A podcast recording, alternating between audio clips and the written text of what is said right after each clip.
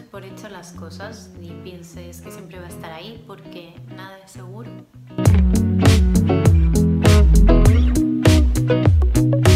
No es seguro que vayas a ver el sol cada mañana, ni es seguro que vayas a sentir el agua de la lluvia, ni es seguro es tu trabajo, ni es segura esa relación de amistad que tienes, ni siquiera es seguro que vayas a vivir un día más, ni que mañana vaya a llegar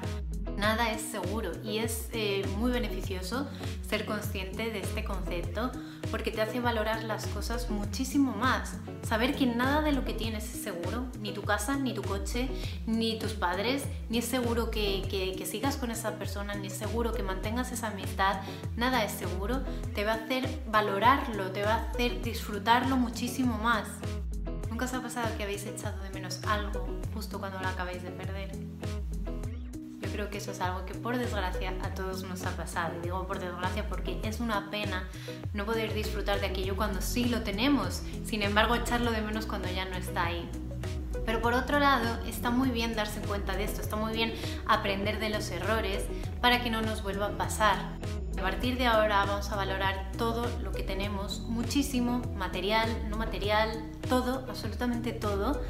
y vamos a disfrutar de ello como si lo fuéramos a perder mañana es una forma perfecta de sentirnos muy bien, valorar lo que tenemos ahora y no esperar a perderlo.